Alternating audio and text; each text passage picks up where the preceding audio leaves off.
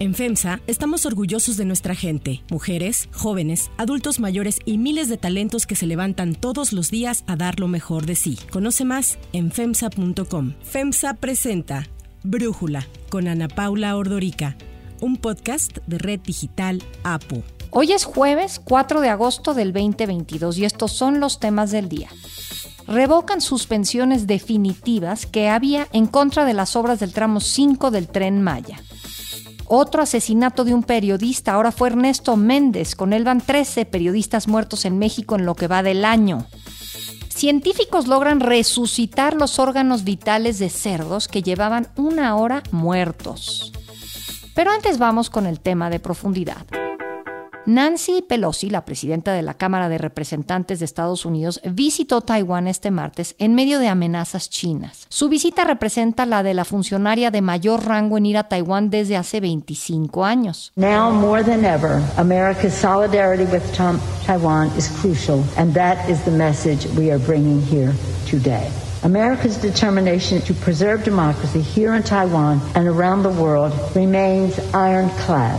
Pelosi generó tensiones ya que el gobierno de China afirma que Taiwán es parte de su territorio. El líder chino Xi Jinping lleva advirtiendo que va a hacer todo por recuperar a Taiwán e inclusive usará la fuerza si alguien interfiere en sus planes. En otoño se espera que Xi Jinping inicie un tercer mandato como líder en el Congreso del Partido Comunista, por lo que ha buscado reforzar la imagen de su poder tanto dentro como fuera del país. Esto en un momento en el que la población china está inconforme con el desempeño de Xi tras la política de COVID-0 que ha generado una crisis económica. Taiwán, oficialmente llamada República de China, es la potencia económica mundial número 21. Tiene una población de 23 millones de habitantes, fuerzas armadas con 300.000 tropas activas y se encuentra a poco más de 100 kilómetros de China. Los taiwaneses tienen una constitución y eligen a sus representantes democráticamente. Sin embargo, funcionan como un gobierno de facto, ya que no son reconocidos como un país por ninguna norma jurídica. Para tratar de controlar a Taiwán, el gobierno de la República Popular de China ha indagado el espacio aéreo cercano a la isla y en junio declaró que solo ellos tenían la jurisdicción del estrecho de Taiwán, por lo que nadie más podía navegar en esas aguas. El ministro de Relaciones Exteriores chino Wang Yi habló de cómo Estados Unidos está infringiendo la soberanía de China con este acercamiento a Taiwán y recalcó que a pesar de las acciones estadounidenses no cambiará que hay una sola China.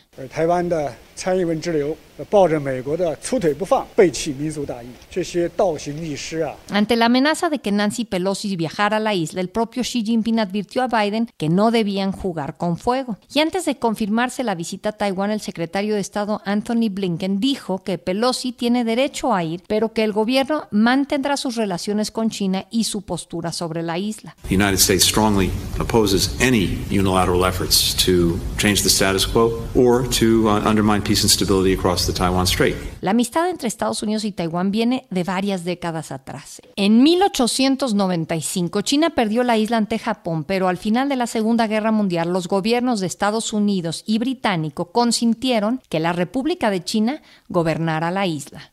Sin embargo, con la victoria comunista en China, los líderes nacionalistas huyeron a Taiwán, en donde exiliados constituyeron otro gobierno. Por eso los dos territorios se afirman a sí mismos como el gobierno oficial chino. La ONU dejó de reconocer a Taiwán como gobierno oficial desde los 70 y actualmente solo 13 países y el Vaticano mantienen relaciones diplomáticas con la isla en lugar de con China. Algunos países mantienen relaciones no oficiales con Taiwán, como Estados Unidos, que es su principal proveedor de armamento. La última visita de un político de alto rango estadounidense fue la de Newt Gingrich en 1997, cuando entonces él era el presidente de la Cámara de Representantes. China ve a Taiwán como un gobierno ilegítimo y el respaldo de Pelosi a la isla durante su visita los enojó muchísimo. Como consecuencia, ordenó ejercicios militares cerca de la zona y lanzaron misiles en el estrecho de Taiwán.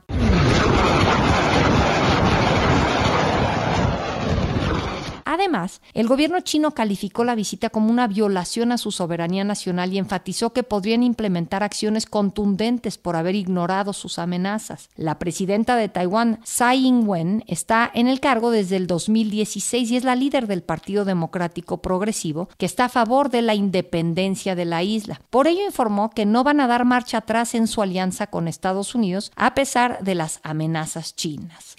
El análisis. Para profundizar más en el tema, le agradezco a Fausto Pretlin, analista internacional y columnista del Economista, platicar con nosotros. Fausto, ¿qué opinas? ¿Por qué fue Nancy Pelosi a Taiwán? ¿Qué tal, Ana Paula? Mira, pues me parece que va a preparar su legado como legisladora. Es consistente desde hace muchas décadas, algunas décadas ya demostró su afinidad con los disidentes chinos. Lo hizo en la plaza Tiananmen hace 30 años, en 1991, dos años después de la masacre.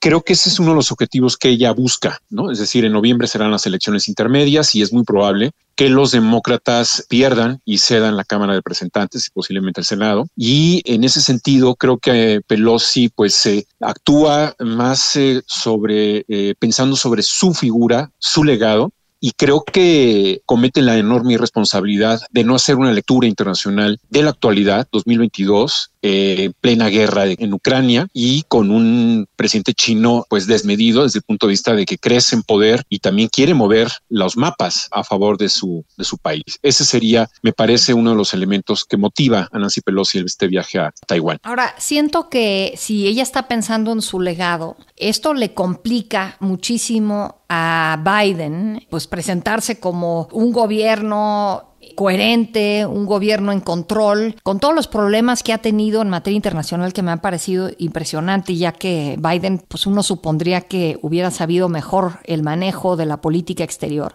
Pelosi pone en riesgo con esto, por ejemplo, lo que ocurre en las elecciones de noviembre y si los demócratas pueden mantener la mayoría en la Cámara de Representantes? A ver, yo creo que no, en el sentido de que esta decisión pues fue aplaudida por republicanos, ¿no? Vimos a Mike Pence un día antes de que aterrizara en la isla aplaudir, ¿no? En el escenario de que ella viajara a Taiwán y así otros también republicanos. Creo que lo que preocupa, Ana Paula, es que el presidente Biden comete un error de comunicación al decir que es el ejército de Estados Unidos el que no ve bien no vería bien este posible viaje de Pelosi a Taiwán. Eso lo dijo unos días antes de esta, de que ocurriera, ¿no? Esto, de alguna manera, pues, eh, por una parte, él, da a entender que hay una división de poderes, que no es la visión del presidente, sino la visión del, ejército, y que quizás lo idóneo era no viajar. No sé si lo hizo de manera voluntaria o involuntaria. No sé si quiso quedar más o menos bien con China, diciendo, pues yo me lavo las manos, pero lo que sí le puso un obstáculo a Pelosi, porque ella, pues, eh,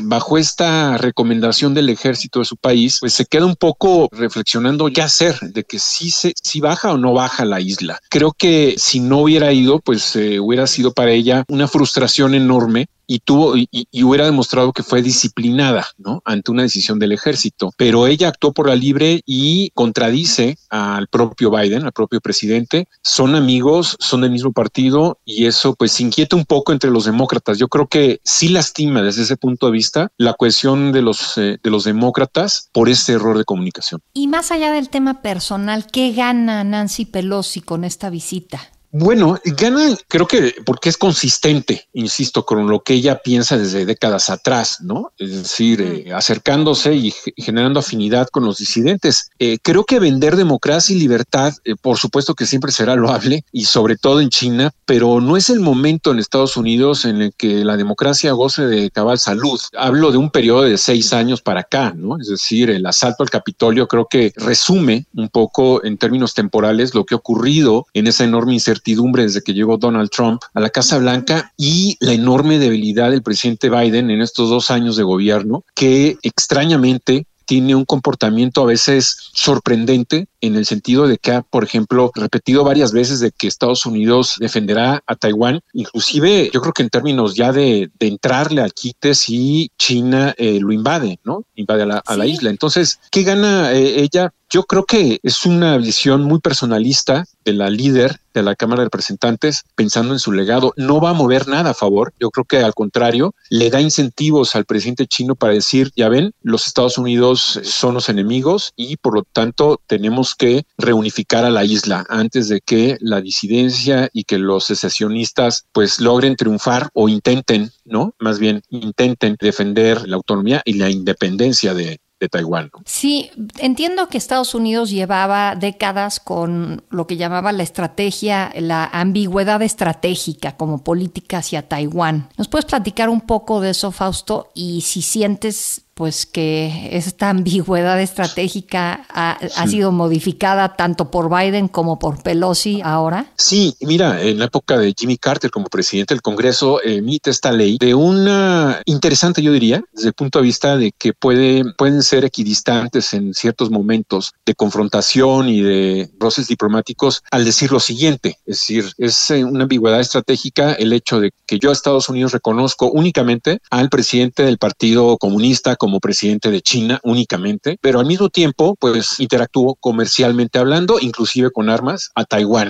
Es decir, le ayudo a defenderse, pero no declararé de facto el hecho de que eh, reconozca su autonomía e incentive su independencia, ¿no? Esa es la, la, ambigüedad estratégica y creo que mm, la arquitectura diplomática que deja como legado Henry Kissinger, que fue el arquitecto ¿no? de la diplomacia moderna y sobre todo que reactiva la relación con China de manera muy pragmática. Esa ambigüedad estratégica pues eh, pudo cursar algunos años eh, ciertos equilibrios políticos y diplomáticos entre las entre China y Estados Unidos. El hecho de que eh, Nancy Pelosi baje a la isla, de facto hay un reconocimiento, es evidente, de la autonomía o inclusive de la propia independencia que declara sobre Taiwán. Ahí sí creo que sí es una declaración de facto. ¿Y tú sientes que, dada la situación actual, Estados Unidos, pues con todos los problemas internos que tiene y enfrentándose a Rusia, la guerra comercial con China, tendría ahorita interés y el poderío para enfrentarse también militarmente a China. Y no sé si ves ese escenario en el horizonte, dado lo que ha ocurrido recientemente. Bueno, el poder militar sí lo tiene, es claro que sí, pero da muestras de cansancio en términos políticos y diplomáticos, ¿no? El país, Estados Unidos como tal, precisamente porque hay problemas internos muy fuertes. Si no existieran estos problemas internos, eh, sería mucho más, eh, tendría más fortaleza, creo, para desarrollar una política bélica exitosa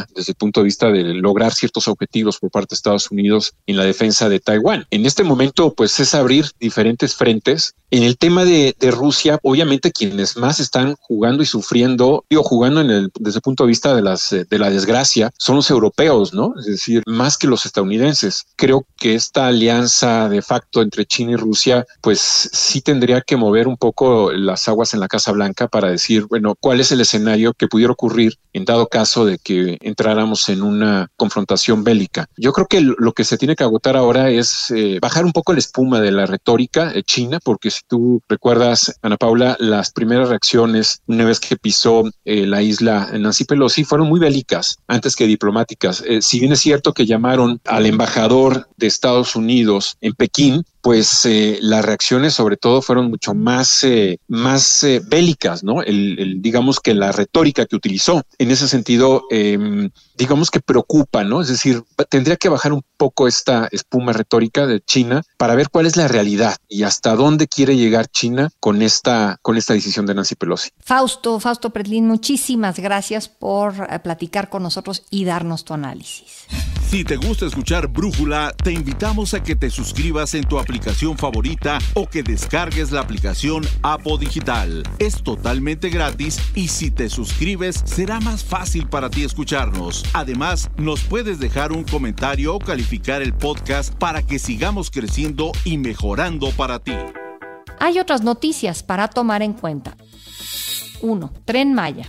El Fondo Nacional de Fomento al Turismo, FONATUR, encargada de la construcción y proyecto del tren Maya, informó que fueron revocadas las tres suspensiones definitivas que habían sido concedidas contra las obras del tramo 5 del tren Maya. El director general de FONATUR, Javier May, dio a conocer la revocación de las suspensiones definitivas que, según los documentos mostrados, fueron dictadas el pasado 2 de agosto. May defendió que las obras del tren Maya siempre han sido legales, aunque reconoció que se atendieron todos los requerimientos que hiciera el juez. El funcionario confió en que pronto se resolverán a favor del pueblo los otros tres amparos que existen sobre el tramo 5 del tren Maya. Las suspensiones se dan después de que el presidente Andrés Manuel López Obrador firmara un decreto para expropiar más de un millón de metros cuadrados en los municipios de Benito Juárez, Puerto Morelos, Solidaridad y Tulum en Quintana Roo, que se destinarán al tren Maya. Ayer el presidente afirmó que solo los opositores retrógradas del conservadurismo se pueden oponer al tren Maya, asegurando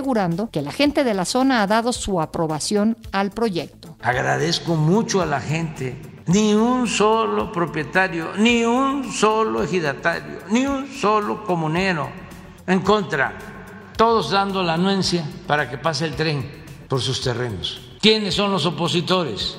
Los retrógradas del conservadurismo, encabezado por Claudio y todos estos. Dos, periodista asesinado. El periodista Ernesto Méndez, director del medio Tu Voz, fue asesinado la noche del martes en San Luis de la Paz, Guanajuato, con lo que ya son 13 asesinatos de periodistas en lo que va del año. De acuerdo con las primeras versiones, Méndez estaba en un bar de su familia cuando un grupo armado llegó y disparó. No fue la única víctima, en total se reportó la muerte de tres personas y otras más heridas. El programa de las Américas del Comité para la Protección de los Periodistas y Artículo 19 informaron sobre el asesinato, señalando que se tenía conocimiento que el periodista había recibido amenazas por su trabajo. Para Brújula, Leopoldo Maldonado, director regional de Artículo 19 México y Centroamérica, nos habla sobre el asesinato y el llamado que hacen a las autoridades. México ya se posiciona sin lugar a dudas como el país más peligroso para la prensa, incluidos países que están en una guerra formalmente declarada. Ante ello, lo que hemos visto es una respuesta de la autoridad que no corresponde con el sentido de urgencia y de apremio que debería de imperar en una circunstancia como esta. Matar periodistas prácticamente cada tres semanas no es normal. Que se mantenga estos niveles de impunidad como principal aliciente de la violencia contra la prensa no es normal. Se tienen que tomar cartas en el asunto y se tiene que tomar ya. No esperar a reformar leyes, no esperar a que vengan tiempos mejores, no esperar a que la criminalidad disminuya en unos cuantos años o décadas más. Se tienen que adoptar estrategias integrales donde se involucren los diferentes niveles de gobierno y las diferentes instituciones de seguridad y justicia del Estado mexicano para atender esta problemática que requiere un enfoque especializado y requiere reconocer que la viabilidad democrática del país está en riesgo con estos niveles de violencia contra la prensa. Ernesto Méndez fue colaborador de Zona Franca y El Correo. De las 13 muertes de periodistas que han ocurrido en el 2022, el gobierno federal solo reconoce 10. Y apenas ayer la CIP, la Sociedad Interamericana de Prensa, entidad sin fines de lucro dedicada a la defensa y promoción de la libertad de prensa y de expresión en las Américas, otorgó el Gran Premio a la Libertad de Prensa in memoriam a 13 periodistas mexicanos asesinados desde octubre pasado hasta la fecha. 3. Resucitación. Un grupo de neurocientíficos y médicos de la Universidad de Yale en Estados Unidos recuperaron todos los órganos vitales de varios cerdos que llevaban una hora muertos. En una nueva investigación recién publicada en la revista Nature, se explica que tras el último latido del corazón se desata una cadena de acontecimientos, pues la falta de riego sanguíneo implica la ausencia de oxígeno y otros elementos esenciales que llevan a la muerte celular de los tejidos, órganos y de todo el organismo. Para Brújula, la doctora Diane Pérez, periodista especializada en temas de salud, nos explica qué fue lo que se hizo en esta investigación y los alcances que podría tener. Sin duda es una noticia con un gran potencial para la ciencia, pero vamos a entender qué es lo que hicieron estos investigadores. En el 2019 encontraron la posibilidad de restablecer hasta cierto grado la circulación sanguínea y la actividad de las células del cerebro. Esto se logró conectando este órgano a una máquina de circulación extracorpórea con sangre sintética después de haber sido deprivado de oxígeno durante cuatro horas. Llamaron esta máquina Brain X. Ahora, los investigadores optaron por replicar el experimento en cerdos que murieron al inducirles bajo anestesia la supresión del aporte de oxígeno al corazón para ocasionarles un infarto masivo. Conectaron el cuerpo del porcino a una máquina similar que denominaron Organ X y encontraron que las células de los animales sacrificados recobraron vida. Si bien en ninguno de los casos se buscó que los animales recuperaran el estado de conciencia, a nivel celular estos avances pueden representar una gran esperanza para el trasplante de órganos.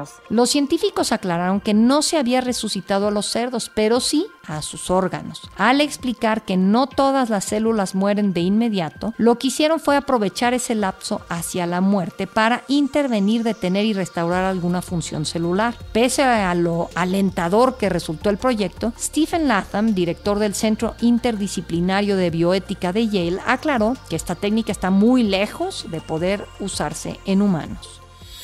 Yo soy Ana Paula Ordorica Brújula, lo produce Batseba Feitelson. En la redacción, Airam Narváez. En la coordinación y redacción, Christopher Chimal. Y en la edición, Cristian Soriano. Los esperamos mañana con la información más importante del día. Oxo, Farmacias ISA, Cruz Verde, Oxo Gas, Coca-Cola FEMSA, Invera, Torrey y PTM son algunas de las muchas empresas que crean más de 245 mil empleos tan solo en México y generan valor como parte de FEMSA. FEMSA presentó Brújula con Ana Paula Ordorica, un podcast de Red Digital APO.